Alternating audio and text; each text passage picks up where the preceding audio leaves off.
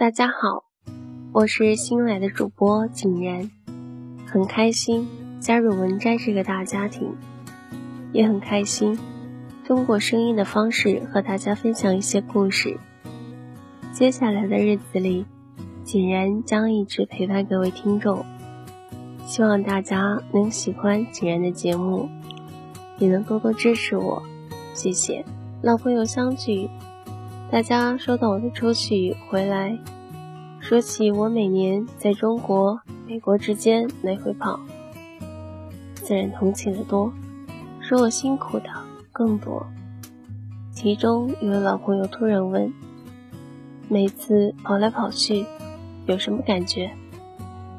我不假思索的回答：“就是一出去就没话，一回来就话多。”先说出去没话，还不是到了美国没话，而是一出境，一过海关，就立即不说话了。从北京出关，候机处还是中国人多，彼此也不说话，身旁坐着外国人，就算会外语，也不说话，没人相互询问去什么地方。在国外做什么事，以及挣多少钱，外国人忌讳这种询问。在国外工作的中国人，也绝对不会告诉你他一年挣多少钱。除了这些，还有什么话好说呢？结婚了没有？坐在你旁边的这位年轻女子，是你的女儿吗？每句话都可能遭一顿臭骂。客气的冲你翻翻白眼儿，提起香包远远的躲开；多事的到了美国找律师和你打官司，说你打听他人隐私，这犯得着吗？不过还是少说为妙。上了飞机，无论身边坐着什么人，也不会交谈，有什么话好说呢？同一班飞机去的都是一个地方，飞机着陆，个人走个人的，绝对不会有人顺路带你。谁知道你是什么人啊？而且，机场明文规定，任何人不得照看他人行李。一次在洛杉矶候机，一位女士，从相貌看绝对善良。好像有什么事情，走到我们面前，非常礼貌地对我说：“叔叔，帮个忙，我去办一件小事，请您照看一下我的行李，好吗？”我正要表示可以帮忙的时候，不料儿子却抢先说：“对不起，您还是自己拉着箱子暂时去吧。”可以如此无情无义。但那位女士样样的走开之后，儿子小声的对我说：“照看他人物品是要负责任的，咱能把它看丢了吗？”我不解的问着。不是没出过问题，恐怖行为、贩毒事件，许多都是在委托行李里发现的。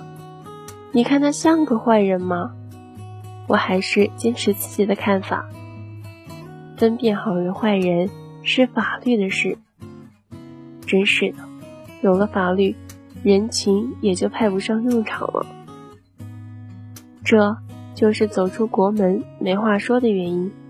是啊，面对任何人都不敢相信的现实，还有什么话好说呢？回来就绝对不一样了。只要一进海关，看见谁都想说话。在国外住在哪里？现在要去哪里？有人来接吗？原来做什么工作？每月挣多少钱？去国外找什么人？家里还有谁？孙子多大了？在哪个学校读书？功课怎么样？比查户口的问的还仔细。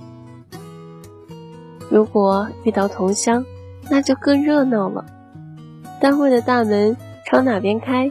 多少路公共汽车经过那里？你们那里曾出过一件大事，你知道吗？聊得再投机，有个人你认识吗？他现在怎么样？他后来的事搞清楚了吗？从过了海关，一路走一路说，越说越近乎。分手的时候留个电话，好了，打招呼喝酒的日子不远了，一点也不夸张。我去年回来从天津进关，从天津进关，一位中年女子追上我和老伴儿说：“哎呀，在飞机上我就注意到你们老两口，是转机的吧？”我也是从洛杉矶上的飞机。好了，拉起家常来了。在美国住在什么地方？听说洛杉矶有一个什么地方，那地方的中国人可有钱了，都是物资不挣。于是道听途说，故事就说起来了。咱们都是规矩家庭，孩子都是出去求学的，读博士吧？几个？工作称心吗？美国人的钱可不好挣，累死了，没完没了，一直走到大门口，看着接人的汽车来了，还真留下了电话。进了国门，见了谁都想说话，没机会，问工作，问年龄，问家庭成员，没人会去法院告你。拉着行李，请身边的人去小店，代买一包方便面。都不怕他回来交给你一包毒品。在中国，分辨好人坏人是自己的事，看着不像坏人，你就尽管相信这个人；看着这个人不像好人，你就躲他远点。看错了，谁让你相信他的，还是你的责任。这就是亲情，这就是热土，就是家园。这种情感不是装出来的。更不是强迫出来的。人尽此理，物尽此格，信在斯言也。好了，本期节目到这里就要结束了。这里是原声带网络电台出品的新闻摘栏目。今天和大家分享的文摘内容来自作者林夕的《有话和没话》。你也可以在收听我们节目的时候。搜索我们的原声带网络电台微信公众号，一一输入原声带 FM，你可以在微信公众号里回复“井然”，即可获取我的个人主页节目、个人语音介绍和图文介绍推送。我是文摘栏目主播井然，我们下期再见，拜拜。感觉还是一个人。每当我笑了，心却狠狠的哭着。给我